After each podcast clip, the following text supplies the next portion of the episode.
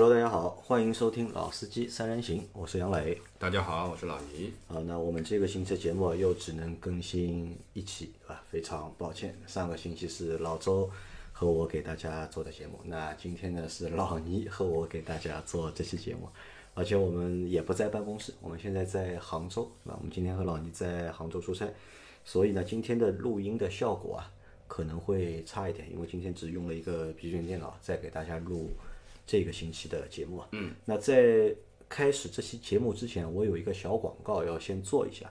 我们三月十八号啊，就是和未来有一场，就是我们 Auto B B B 和未来的就是专场的试驾活动。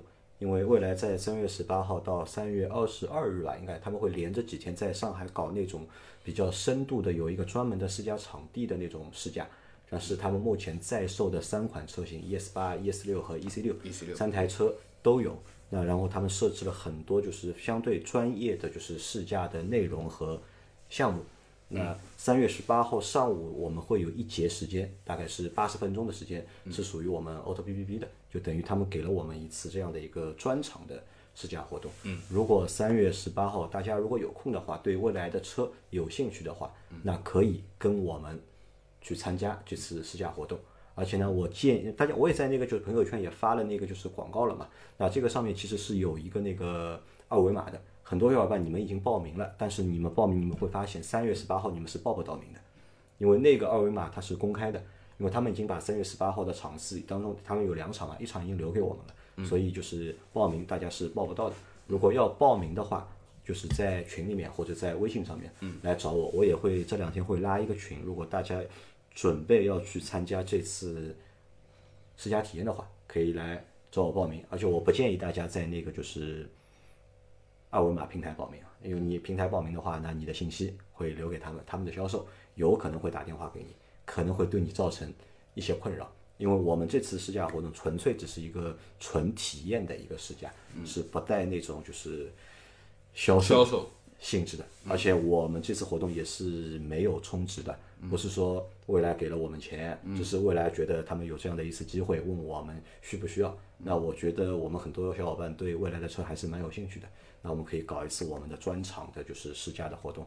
人数的话，他们给到我最多的人数是四十人，那我估计我们应该是收不到四十人，因为我看了一下，三月十八号是星期三，那天是工作日嘛，大多数小伙伴都是要上班的。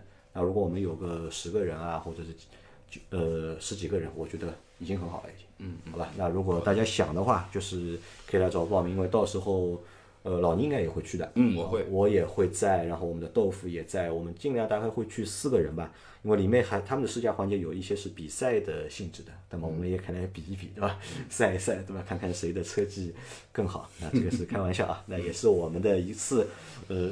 算比较正儿八经的，就是集体活动吧啊、集体活动，对吧？带着大家一起去试驾，在一个专业的场地，对吧？嗯，去试驾，好吧？那这个是小广告。好，那说完广告，来今天的正式节目。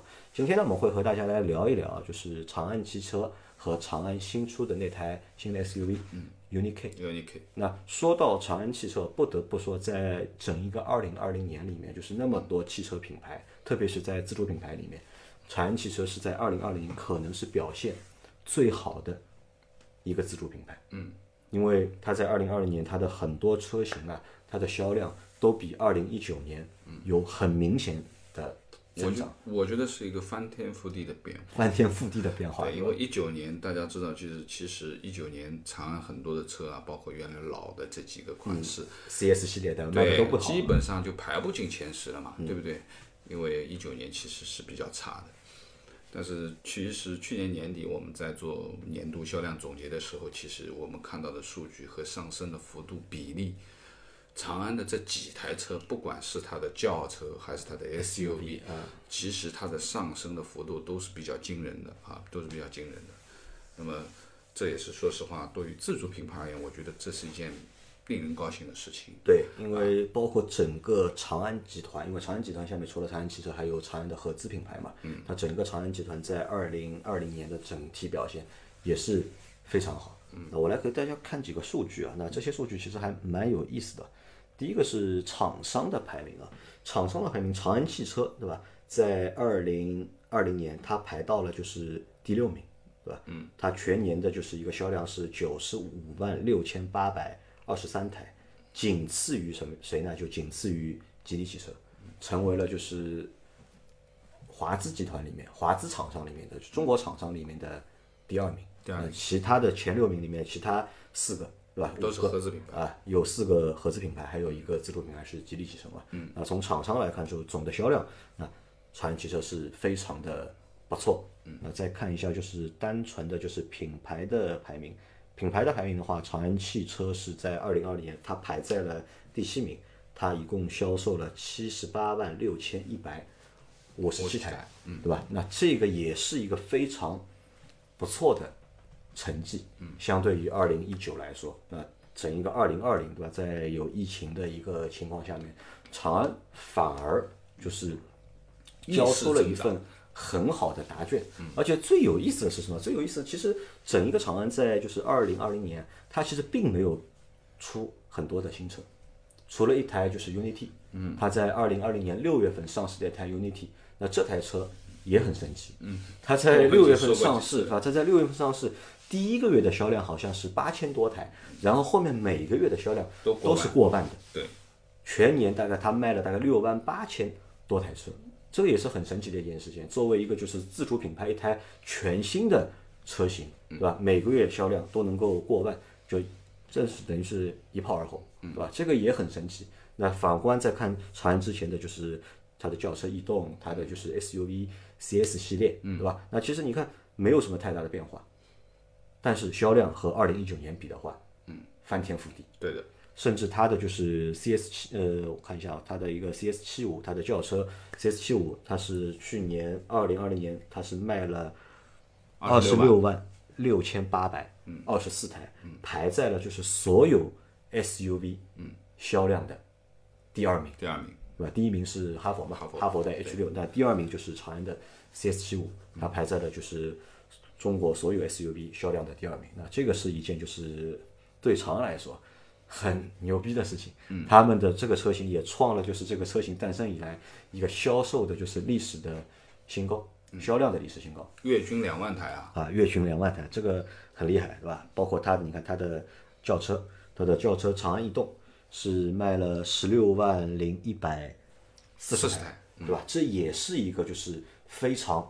厉害的数据，而且这个车型你看，它虽然说排在了就是轿车全部轿车的第十六名，嗯，全年销量的第十六名，十五名啊，十五名啊，但是要知道啊，在这前十五名里面，国产轿车或者自主品牌轿车，它前面好像就帝豪了。好像是，对吧？它前面好像就是帝豪了，就其他人是没有很难挤得进，呃，很难挤得进。你看，我看了一下它的一个增长的一个数据啊，它的 CS 七五它的增长啊，相较二零一九年，它增长率是百分之三十八点一，嗯，将近百分之四十，这个是涨得非常厉害。然后它的异动是更厉害，异动是较二零一九年增长至百分之四十一，对吧？那这个。老倪怎么看？就是为什么这这些车型之前其实都在卖，对吧？七五在一九年已经有了，对吧？逸动也是也有了，对吧？但为什么到二零二零年了，一下子能够就是上的那么厉害？这个数据？呃，因为说实话，之前我们对于长安车的关注度并不是特别的高，我也不是特别的呃对它比较关注。但是的的确确啊，就是说，呃，从哪一天我们觉得就是说。哎，他感觉有点意思了呢，就是在上海这个地方，就是你会发觉马路上你看得到越来越多的 CS 七五，CS 七五啊，对啊，就那我就不说，可能我们在二线城市或者其他的地方，那么其实它的曝光率，包括前面这个这个这个杨磊在说的这个 UNI-T，对吧？那我在路上 UNI-T 这个车好像也碰到过两三回，那我小区里就有啊，那么。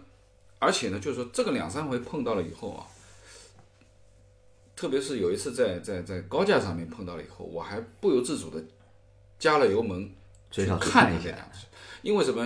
因为之前没太注意过这台车，对吧？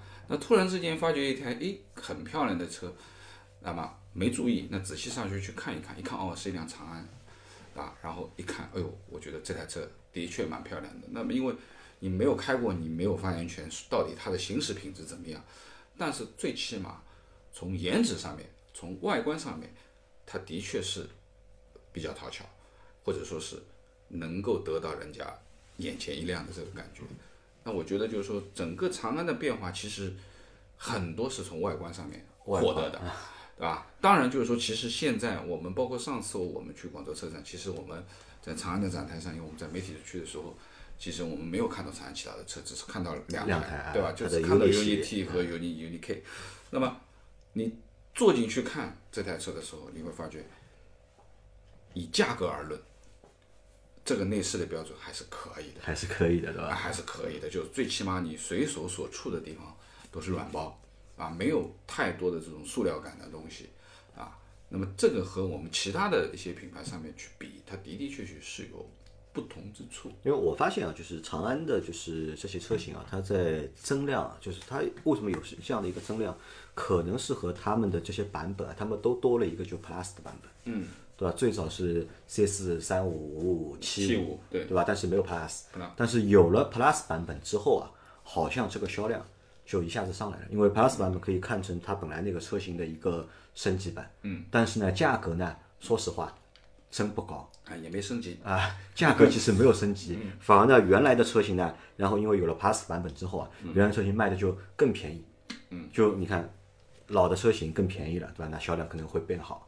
那新的车型出来，Plus 版本出来之后，对吧？哎，呃质量提升了，或者是配置提升了，但是呢，价格也没怎么变高，那也能够带到一定的销量。那可能我觉得长安真正在二零二零年能够就是销量上升的一个比较大的原因，前面老倪说了，一是产品给我们的感觉啊发生了比较大的变化对吧？你不管是你这对这个就是车型的观感，对吧？外观的感觉、内饰的感觉，就明显就是得到了很大的一个提升。第二呢，就是它的车的一些配置啊，嗯，或者我们叫它性价比，对吧？嗯，好像也体现出来了。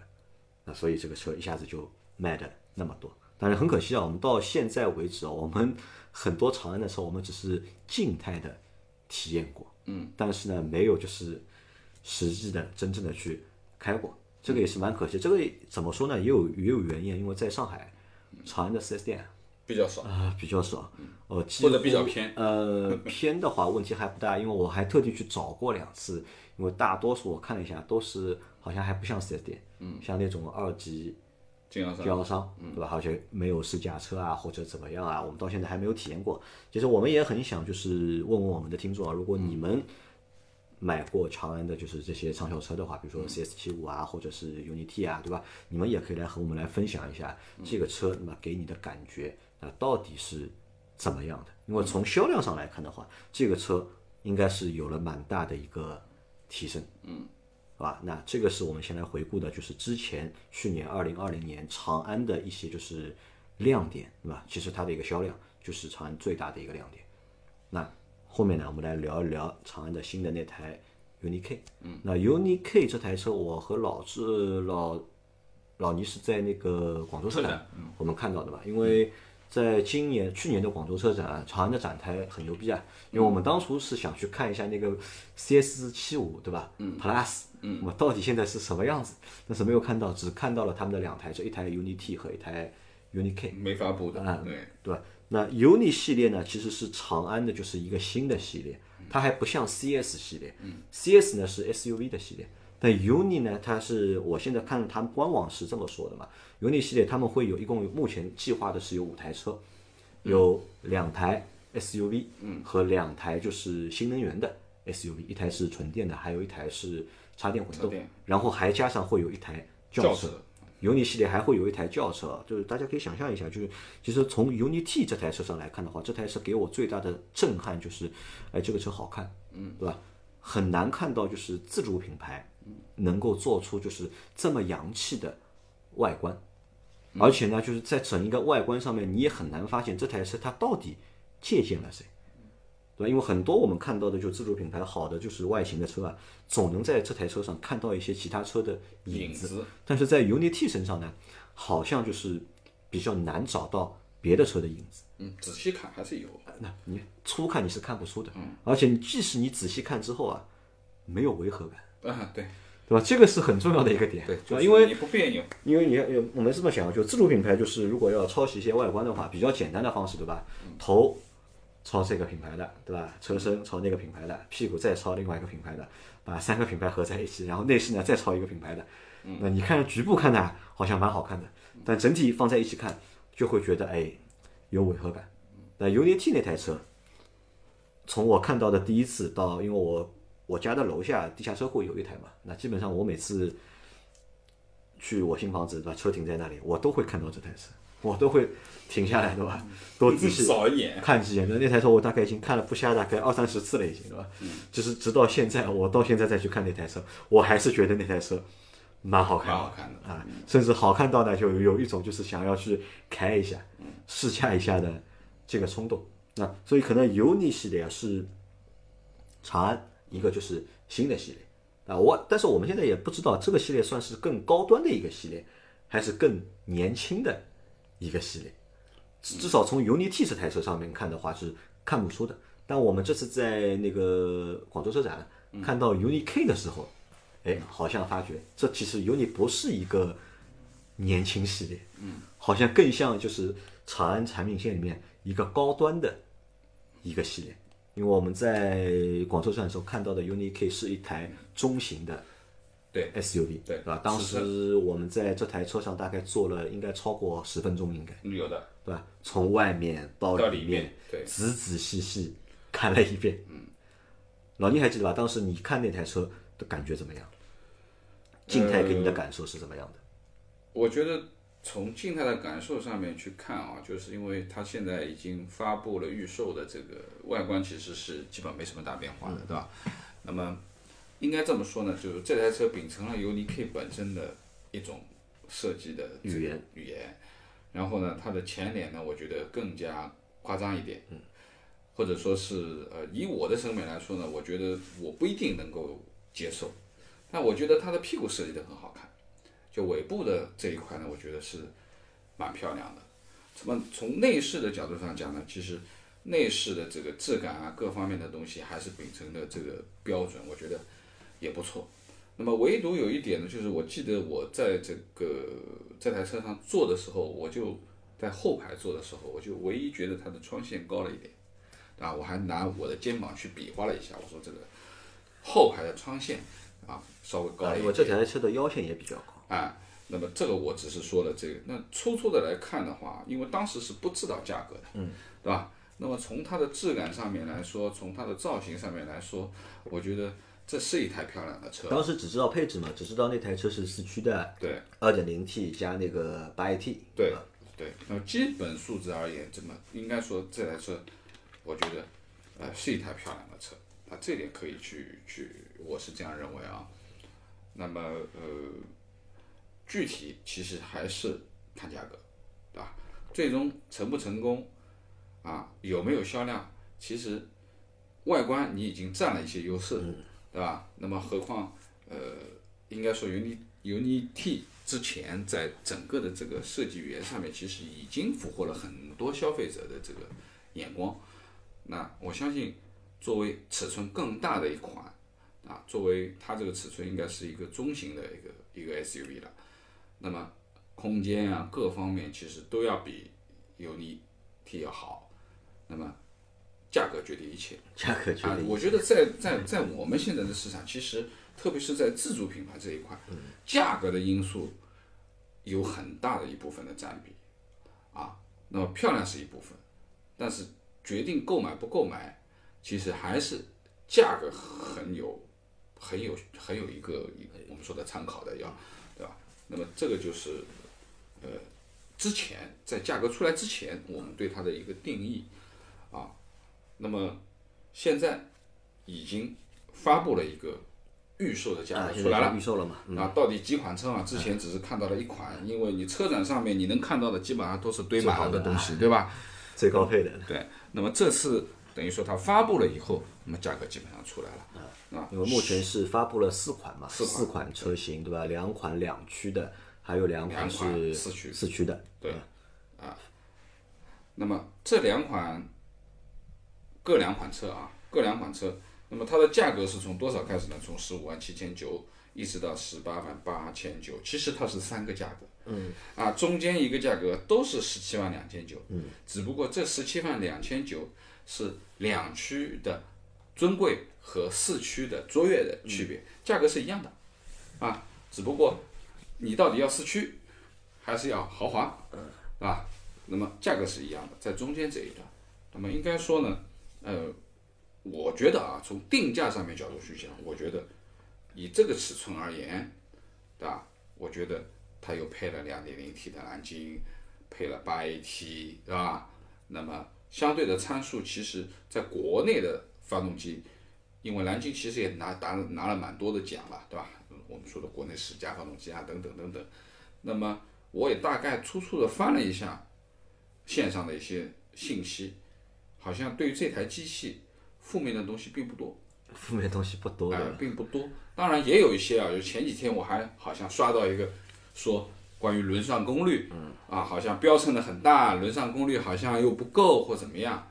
但是说实话，呃，最终还是自己的驾驶感受啊，因为毕竟我们说的这是家用的，对吧？你不是去跑赛道，何况，呃。它也不具备跑赛道的这个基础的这个标准，那么够用就好。啊，那我们先来看一下啊，就是老金啊，不是老秦，说错了，是老和老金节目做多了对吧？和老倪见少了。老倪，你觉得他现在这个定价十五点七九万起，对吧？到二十到十八万，十八点八九万。嗯。你觉得这个价格定的算高吗？或者算合适吗？呃，超或者超出你这个就是心理价位吗？我觉得还可以的。你本来我们在车展上，你预估这个车多少钱？嗯，我觉得也差不多。你觉得也差不多？哎，我觉得就是说，它应该不会超过二十万。不会超过二十万，对吧？因为说实话，长安的车，你你从总体来看的话，它还是相对偏便宜的啊。而且呢，就是说它的主销车型基本上还是便宜居多，嗯，对吧？那么当然就是说，其实呃，这台车我们后面要讲到的，其实它的配置和舒适配置、豪华配置。其实是不差的，那么我觉得不超过二十万的一个价格，那或许未来在终端层面还有一点一点点释放，对吧？那包括它现在其实新上，其实它也有一些相关的促销的东西，免息啊，啊置换啊，或者等等等等。那么这些，我觉得呃从价格上来说，我觉得还可以啊。你说它便宜呢？我觉得不便宜。我觉得呢，这个价格其实定的。我觉得是偏高，偏高了。我觉得是偏高了，因为对长安来说，因为要这样看，UNI-T 为什么能够成功？UNI-T 这个车型为什么能成功？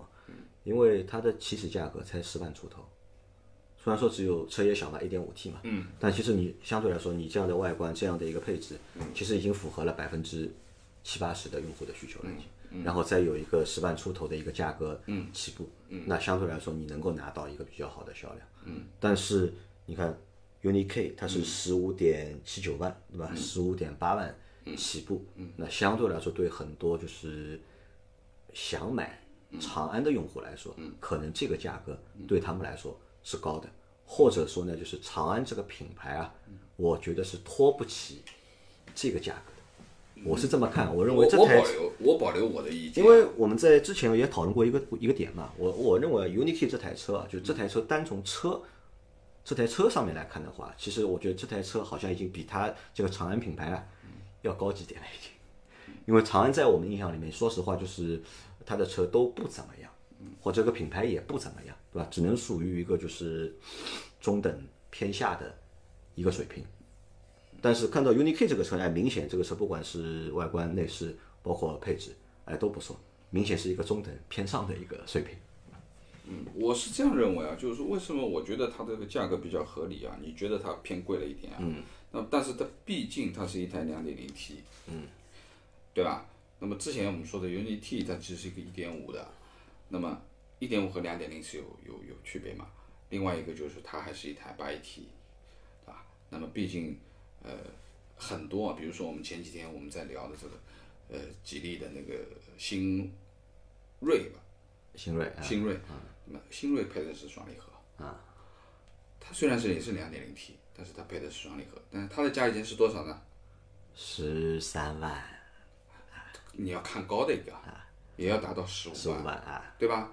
那么它配的是双离合，哎，对不对？那么我觉得就是说，从价格上面来说呢，你说它呃呃很高，我觉得谈不上，啊，我觉得中等吧。那么相对来说，我觉得呃最终还会有一些终端释放的这个价格。那我觉得拿一台两点零 T 又是四驱，对吧？那么后面我们要说到的一些配置上的东西，我觉得还是有这个价值感在里面的，还是有价值感在里面。啊，那这样就是价格我们先放一边啊，先不讨论，对吧？我们来看一下这两个车，就一个是卓越型，还有一个是尊贵尊贵型，对吧？两驱的卓越和两驱尊贵是差了将近一万五千块。嗯，那这个当中差哪些配置啊？然后你来和我们说一下。呃，我们以两驱而言啊，其实这个一万五千块就差了一个四驱，然后还有一个无线充电。无线充电这无线充电是不值钱的啊，我们说的，那最主要就差了一个四驱。不是其他卓越和那个卓越和和尊贵两驱的卓越和两驱尊贵做做比较哦，两驱的卓越和两驱的尊贵啊，那差的东西就多了啊，因为差价是一万五嘛，啊，这个差的东西就很多了啊。差了哪些？呃，这台车全系标配了 ACC，全系标配 ACC，啊对，主动刹车全系标配，也是全系标配。对，但是呢，呃，在 ACC 上面，我们称之为主动安全部分的东西啊，包括这个驾驶辅助驾驶辅助的部分的东西，比如说呃，车道偏离呀、车道保持啊、并线辅助啊，甚至于说我们说的这个稍微再高级一点的交通标识的辨识，对吧？还有倒车的这个车侧预警啊，不是车后面的预警，是车侧的预警，对吧？包括后备箱的这个踢脚看，嗯啊，那么还有就是这个说的是主动安全的这个驾驶辅助驾驶辅助部分啊，驾驶辅助的部分。然后从硬件上面啊，其他的的，比如说玻璃、隔音玻璃，这是尊贵有差的，型是有有隔音玻璃的。然后后排还有隐私玻璃，隐私玻璃，啊，隐私玻璃就是一个黑玻璃嘛，对不对？然后呢，在后视镜啊，因为其实很多车在配置高低的区分上面，后视镜是一个很很大的区别，就是我们说的后视镜的记忆，包括呃后视镜的倒车下翻，我觉得倒车下翻倒不是什么特别高级的东西啊。那么还有就是座椅部分，座椅的腰托，腰托啊，啊，那么呃腰托都有的，但是如果你是卓越型的，它是两项的，高低和腰部的两项都是两项，那么尊贵型尊贵型的就是四项，就是高低四项可调，腰部四项可调，包括副驾驶多了四项的腰托，而卓越型的副驾驶是没有腰托的。啊，它尊贵型驾副驾驶也有腰托也有腰托啊。那么这个是一个我觉得区别啊。那么呃，比如说轮毂的尺寸，一个是二十，一个是二十一。那二十其实已经蛮大了。二十已经很大了。我说实话，觉得二十一没必要，对吧？二十一说实话已经真的换胎的时候轮胎不便宜啊轮胎换胎的时候会很疼的吧？啊，轮胎不便宜。那么还有就是呃手势控制啊，那我们知道手势控制很多是宝马啊 手势控制。那么至于这个手势控制能控制到什么度，等我们什么时候去体验一下，到底它有一些什么样的指令。那么还有就是呃面部识别，那其实它这个面部识别其实是对应的它的驾驶疲劳提示的，有可能它会探测到你的这个这个疲劳度，然后在安主在安全方面啊给你一个提示啊。那么呃另外的就是我们说的音响部分。音响部分啊，啊，它都是索尼的啊，那么是七喇叭和十四喇叭的区别。七喇叭十四喇叭啊，那么它的这个造型上面呢，其实有一个喇叭是在头枕上的，就是在你耳朵边上的，就是头枕的小上面的。那么这个也是它的区别，再加上氛围灯氛围灯啊，那我们知道就是六十四色的氛围灯啊，不是三色五色的氛围灯，是六十四色的氛围灯。那我们知道就是氛围灯部分的东西，其实也是蛮体现车的这种感觉的啊，档次档次的啊。那呃，那么还有就是一个自适应的远近光。那我说了那么多，大家觉得这一万五千块值不值？看上去还可以，对吧？看上去还可以。还有一个蛮座椅加热和通风，座椅加热和通风啊，那这个就是吧值了啊。？座椅加热和通风就值几千块啊，，对，这个二十寸轮毂到二十一寸，我觉得也差个差点钱吧，对不对？再加上座椅的这个这个多了几项的调节，对吧？那么再加上一套喇叭七个和十四个的区别，那么前排的隔音玻璃，我觉得这个在实际的使用当中，我觉得你都能感觉得到。而且你看，从这个相差的这些配置来看的话，其实你看这台车它的一个中规版，嗯顶配的一个车型，其实配置已经很高了，已经，很高了，对吧？该有的，需要有的，对吧？基本都有了，对吧？座椅通风加热，哦，还有一个遥控发动，遥控发动啊。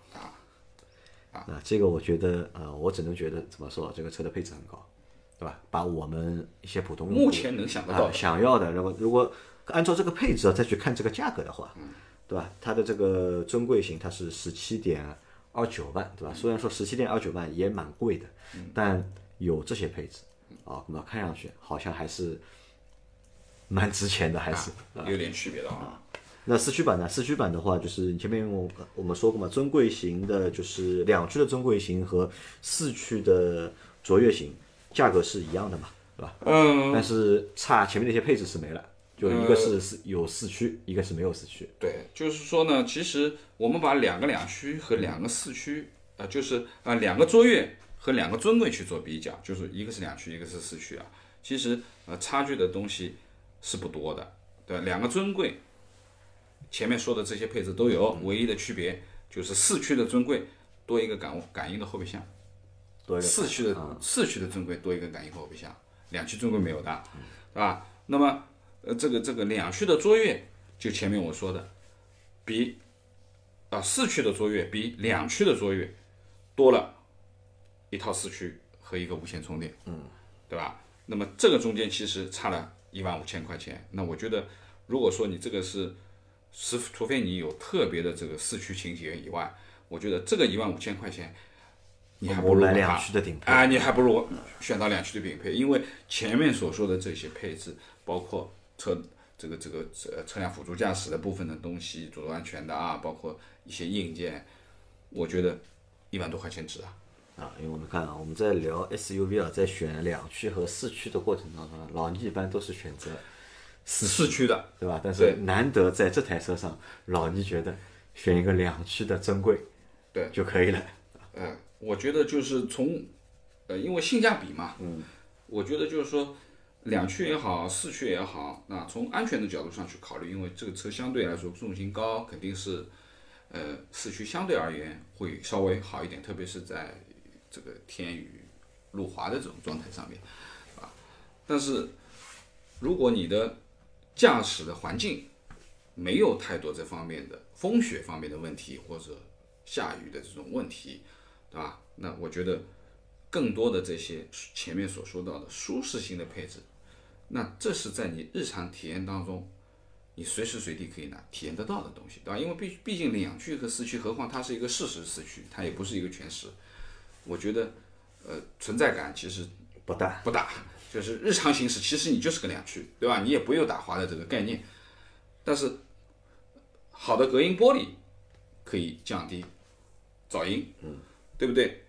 呃，好的喇叭音响可以在你驾驶当中帮助你提升感啊，觉，其实多出来这些配置啊，我觉得除了手势功能好像用处不大，但有有一些虚的东西在。其他的那些配置还都蛮有的。对啊，就是你最起码的什么车道偏离预警啊、辅助啊、这个这个车道保持啊、并线辅助啊，这些东西都是你日常驾驶当中可能会用得到的东西，对不对？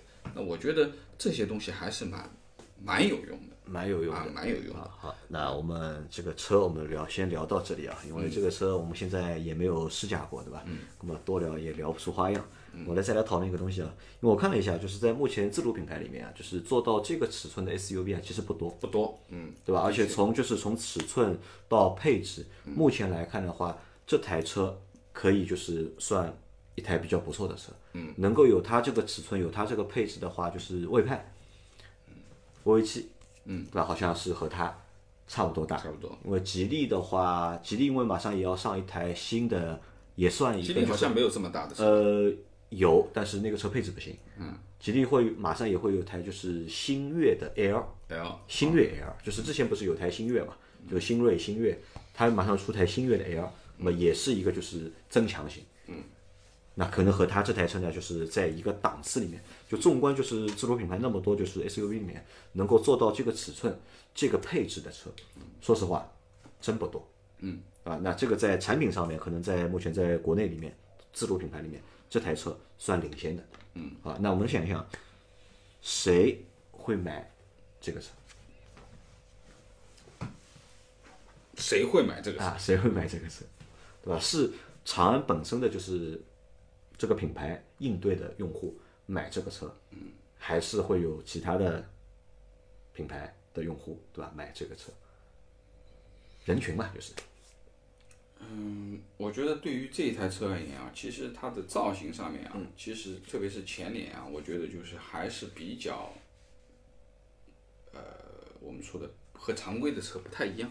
那相对还好，我觉得。我觉得可老能老倪觉得可能是我老了，我太年轻不能接受了吧啊，我觉得可能就是稍微呃呃感觉上面啊，反正我、我认为以我的审美而言，可能稍微接受不了。啊、稍微接受不了，因为你想，Unity 对吧？Unity 明显是一台卖给年轻人的车，嗯，但是 Unity 这个车不管从尺寸到定价，嗯，其实已经不太适合年轻人了，嗯，对吧？因为我相信，就是二十多岁的小伙子不会去买一台 Unity 的，嗯，对吧？那理论上应该这个车是卖给就是年纪更大一点的，也不是很用户啊，更大一点嘛，就相对三而言，啊十三十以上，对吧？啊，对，因为你想，作为一台中级的 SUV，其实它是有很多的考虑的，不像我们说的一台小车、一台紧凑级的车呢，纯粹是一个，呃，我们说年轻也好啊，玩也好啊，都行，因为它在很多的实用功能层面，比如说在家庭使用的层面，其实它有一些局限性，不管是车身的尺寸、空间、后备箱的大小。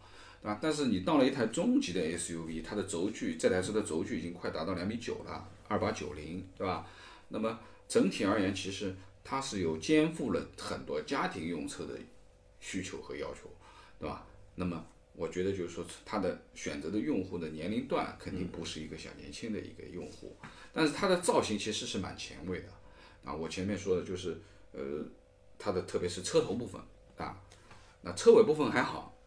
啊，车尾部分我觉得应该我能接受，蛮漂亮的。而且我觉得这台车最好看就是车尾，啊，对，车头部分，呃，其实说实话，嗯，这个每个人看了啊，这个可能是因为我我老了，我不一定能够接受。这个就你正面看其实还可以，侧面看你会觉得车头有那么一点点不协啊调，不协调，就是怎么说呢？它车头比较长嘛，车头比较长，而这台车的腰线呢又比较高，对对吧？比例上面看上去好像有那么一点看上去。有一点点，就是说我们正面去看啊，就是说一台侧车侧，就是说呃，当然就是本身轿车部分它是讲究它的整个的流线型的线条和它的整个的线条的过渡啊。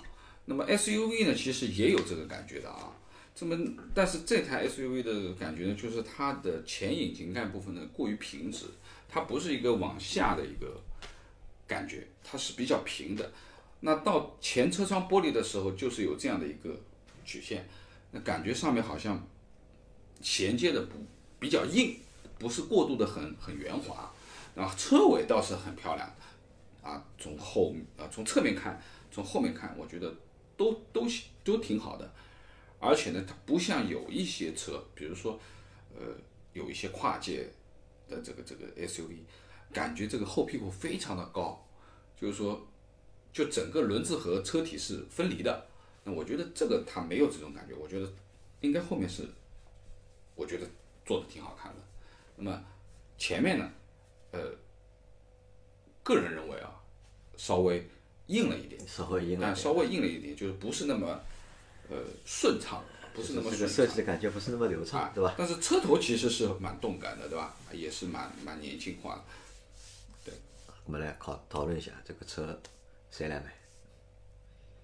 因为我觉得就是长安目前的就是目标受众，嗯，可能买这台车的话呢，都会觉得比较贵，因为我们可以看一个很有意思的点啊，就是我们看一下，就在自主品牌里面啊，售价超过十五万的车，嗯，几乎全死。自主品牌，自主品牌里面，对，我们很难看到一台就是自主品牌的车，售价超过十五万的，它能够跑几辆的，它能够什么一个月卖一万台的，对吧？看不到的，对吧？这个也是事实嘛，对吧？这个不是说是贬低长安这个品牌，这个就是目前的事实。因为很多的用户，如果我手上有十五万的话，那可能如果我要挑品牌的话，我已经可以够到很多的合资品牌了，对，是吧？不一定会选择就是自主品牌。呃，我一直在说，就是我们在选车的这个过程当中，其实十五到二十万这个区间是比较尴尬的一个区间，因为什么呢？就是呃，很多现在，因为我们说的从呃消费的角度上去看，其实现在合资品牌的车，很多车从原来二十三四万全部都下来了啊全部打进了十七八万了，就是说基本上就是有一个五万的降幅。你不管它可能是偷工减料，或者说可能是减掉很多配置，或者说是简化了很多东西，但是它已经滑到了这个区间，它来争夺这一这一部分市场这个市场，对吧？那么呃，说实话，它一旦摆下这个姿态要来抢这个市场的时候，那这个品牌的溢价就摆在这里，就是很多是拿品牌来拿哎销，量的。在对的，而且对不对你看，在特别在这个价位段里面，十五万到二十万，在这个时候会发现，品牌的溢价要远远要大于产品的价值。对，对。那么其实，呃，这也是你前面所说的，就是高于十五万，很多自主品牌，我们说是一个，那目前活得好的就是超过十五万的，唯一就是红旗，嗯那么不红旗另说嘛，对吧？呃，唯一就是红旗是，这个是销量是可以的，这个是另外一件事情，因为这个说实话，对于红旗而言，其实它的用户啊，就是说，又不一样了，又不一样，对吧？这个完全因为红旗有另外的情节在里面啊。那么，它是跟其他的车企不能够放在一起，因为你去看啊，就是我们说，你说吉利也好，你说奇瑞也好，你说长安也好，就我们去画一下这个价位段的，反正到这个尺寸的，卖不动呀！你看吉利再牛，对吧？吉利再牛，过十五万，其实也也是十五万以下啊，也是死的。是，对对，因为主销车型啊，就是说我们能够上榜打榜的这些车型，其实都是在十万块钱，啊，其实就是大概八万到十二万啊，对，之间，基本上是这样子。那呃，很多很多现在自主品牌其实是想冲击，我们称之为就是说往豪华上面嗯去靠，对吧？包括除了魏也好啊，包括现在领领克，对吧？其实都是希望通过配置，通过材质啊，甚至于说现在已经把很多发动机的技术都已经同步到呃这个这个这个层面了，都想能够拿下二十万这个关卡。那么实际的销量情况而言，现在我觉得市场还需要有一段时间去教育它，啊，特别对于我们现在的用户而言啊，那么这一段还是蛮激烈蛮难的蛮难的，或者说蛮难的。那老倪看好这个车吧？你觉得这个车上市之后，你觉得能够卖得好吗？或者帮他预估一个销量？我觉得，我觉得这个车呃，销量上面的话，我觉得不会比 UNI-T 好。不会比，那肯定啊，我觉得。对吧我觉得它因为蛮难超 UNI-T 越的。一个月要卖一万台了，一万多台呢，我觉得他能打对折。打对折。啊，那么高估他五千台，啊，我觉得他能打对折，那我觉得就已经算成功了。可以了，我觉得，啊，因为呃，中型 SUV 其实也是真的蛮厉害的，啊，不说紧凑型真的厉害，其实中型也是蛮血腥的，呃，能够有个五千台，有个五千台，是不是可以啊？那你喜欢这个车，或者是看好这个车吗？我个人而言，其实里面很多的配置的东西是你觉得喜欢的，因为我们之前还记得吧，就我们有一年在车展上看到了，就是奇瑞的瑞虎八，嗯，但我们看了之后，哎，觉得这个车还可以，还可以对吧啊。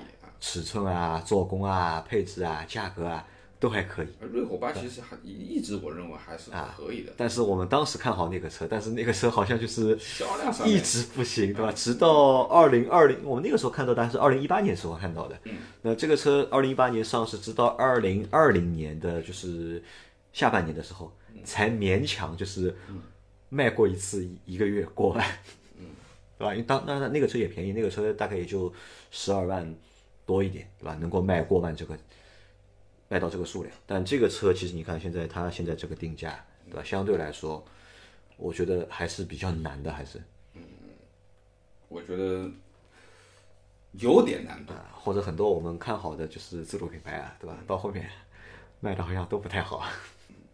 那希望就是说，呃，这台车啊，我们说的长安现在发力也是蛮厉害的啊。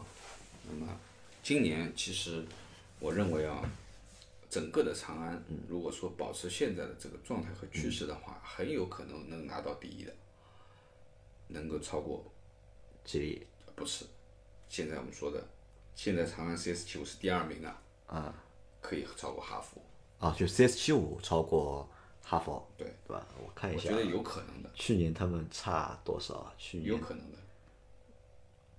去年他们差了，差多少？哎，等一下，我找一下。啊，我这个表上没有，应该差的应该还蛮多的，应该差了大概五分之一有的应该。啊，我这个表上没有，对吧？我们到后但是面我看一下。因为什么？就是从现在去看的话，其实我觉得哈佛没有太多的这个，而现在长安好像更多的能感觉就你觉得就是长安的，就是让你感受到东西更多一点，可以这么理解吧？对。啊，的确，它的产品啊，数据来了啊，是差十一万台了有，对吧？这个不是五分之一的，这个是三分之一的差的，对吧？你要在二，你要在二零二一年你要赶超哈弗 H 六的话，我觉得这个不太可能，这个要卖卖成什么样子，对吧？如果它今年超过哈佛 H 六的话，这个要销量要再增长百分之多少？将近又要百分之四十来个，对吧？这个我觉得还会还是比较难嘛。我保留意见，因为今年又开了个头，去年我开了个头，我说，哎，我说轩逸要干掉朗逸，对不对？嗯，我觉得有的一争，我觉得可能，你觉得有的一哎、争？我觉得可能有的一争，真的。那我知道，除非就是哈佛出什么问题啊，对吧？基本上我认为不太可能，因为对哈佛来说，H 六太重要了，对吧？哈佛肯定会想尽一切办法去让它的 H 六走量，对吧？不管是降价也好，还是通过什么其他的方式也好，它不可能就是损失这台车的。如果这台车的销量下来的话，那它整体就会，长城对吧？整体的销量都要下来，这个是很那个的嘛，对吧？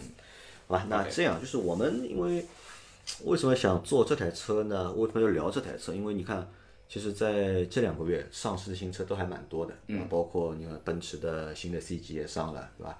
早一点奥迪的新的 A 三 A3L 换代的 A 三也上了，对吧？那我其实都没有聊嘛，对吧？本来是应该是要聊一期奥迪 A 三的，但是后来想想好像也没什么聊的。嗯，因为说实话，除了样子发生了改变，对吧？其他其他没有什么变化，对吧？对，我们觉得好像这个对我们也不是很吸引，相反是这台就是 Unicare，就对我们来说吸引力更大一点。